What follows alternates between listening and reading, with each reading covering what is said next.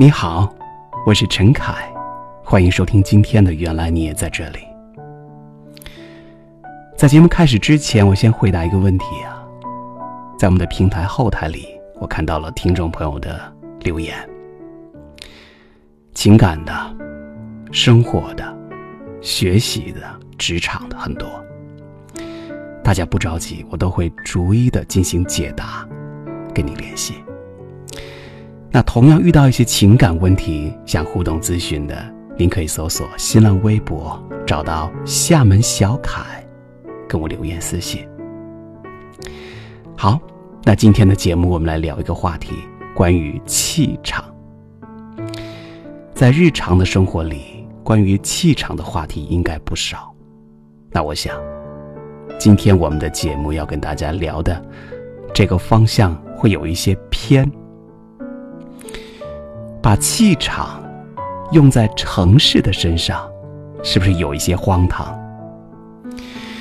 荒唐吗？当然不荒唐。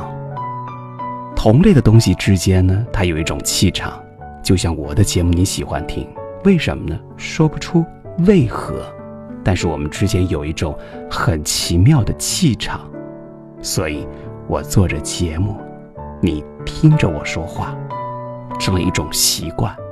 这种习惯就是一种气场。是的，之间有一种气场，会吸引着他们向同一个方向去聚集，或者理解吧，物以类聚。人和人之间肯定是有气场的，人与人相见的时候，周围是有一种叫能量圈层的东西在相互的碰撞。那么，置身在这个气场当中的朋友，能感受到彼此之间的气场是相融的还是相斥的，身体和灵魂也会同时做出反应，感觉到舒服或者是压抑，自在又或者是拘束。气场相投的朋友呢，很快能融入到彼此的生活和生命里，有共同的语言，谈得很投机，就算什么也不说，也不会觉得不舒服。这叫什么呢？臭味相投，气场相投，是吧？所以此刻听原来的朋友，一见钟情和一见如故，真的是值得信赖的。我希望听原来的你，和我之间，也有一见钟情和一见如故的情感在。那么，人和城市之间也是有气场的。我有个好朋友，他是个作家，他来自台湾。目前他定居在北京，大家都问他：“哎，你疯了吗？北京空气不好，气候干燥，交通拥堵，怎么选择定居在北京啊？你这是？”他微微一笑回答：“是啊，北京空气不好，气候干燥，交通拥堵，但除了这些之外，北京啊，什么都好。你听听看，这就是气场。我还有个好朋友。”他在杭州工作，哎呦，那收入特别让人羡慕啊！有钱有闲，还爱旅行，所以他这些年私奔了很多地方。后来吧，他就定居在了丽江。哎，好好的工作辞了，杭州不待了，跑到丽江去了。他说啊，丽江比较适合他。朋友就问了：“那杭州不也挺好的吗？”得天独厚的各种优势，你干嘛呀？这个，你们猜我那个朋友怎么回答？杭州好是好，可我在杭州啊，老犯胃病，到丽江也是到处乱吃，哎，没有不舒服，很神奇吧？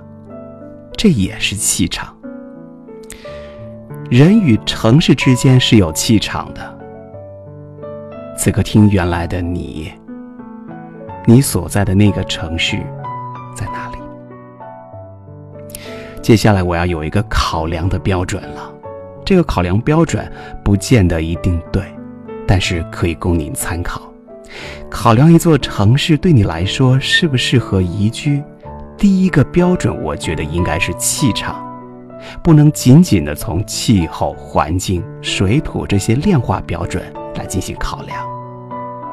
你想？我们一个人置身于气场相投的城市里，会有家的感觉；莫名其妙的会迷恋它。纵然吧，他有千般不好，你还是不愿意离开，心甘情愿的待在这里。高兴的时候呢，陪你嗨；伤心的时候，陪着你哭。简单一句话，它能时时刻刻散发出迎合你情绪的味道，让你感觉舒服。我想，这就是人与城市之间的气场相投。就好比你喜欢去希腊旅行，你可以陶醉地说：“哇，实在太美了，天那么蓝，海那么阔，我好想永远留在这里。”但事实上，你只会逗留几天，然后依然回到天和海都不那么蓝的城市里。你会说：“为了工作，我没得选啊。”不，其实你永远都有选择，只是你内心深处。并不想那样做罢了。退一步来说，如果气场不对，就算你真的留在那里，那一成不变的蓝色，过不了多久，你就会厌倦的。就好像我喜欢厦门一样，虽然我们也经常会去其他城市走一走，去旅行，不过仅仅限于了解风土人情，欣赏不同的风景。但是，从没有打算要长久居住。每一次离开厦门，一旦超过了一个礼拜，就会有一种若有所失的感觉。我说不清为什么，就是感觉不舒服。每一次飞机一落地，回到了厦门，听到了熟悉的广播，闻到了城市的味道，我会特别隆重的跟这座城市说上一句话：“嘿。”我回来了。喜欢它，不是因为它有鼓浪屿，不是因为它有厦门大学，更不是因为它的繁华，只是喜欢它给的感觉：包容、轻松、浪漫、丰富，还有文化。当然，你选择了这些，你就可以容忍他身上别人所不能容忍的东西，比如说回南天、物价太高。城市太小，是不是？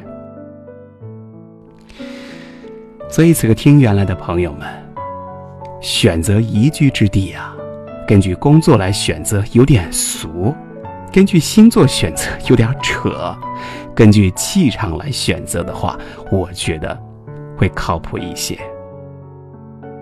如果你不能有幸的到气场相投的城市工作、生活、定居的话，那。你就选择它作为一个私奔的根据地，好吧？听节目的你，你的宜居私奔根据地是哪里啊？通过新浪微博搜索“厦门小凯”，告诉我，跟大家来分享。好了，今天的原来我们就聊这些，欢迎你回听一次，或者是把节目分享到朋友圈。气场不仅仅是工作，你和这座城市的气场也很重要。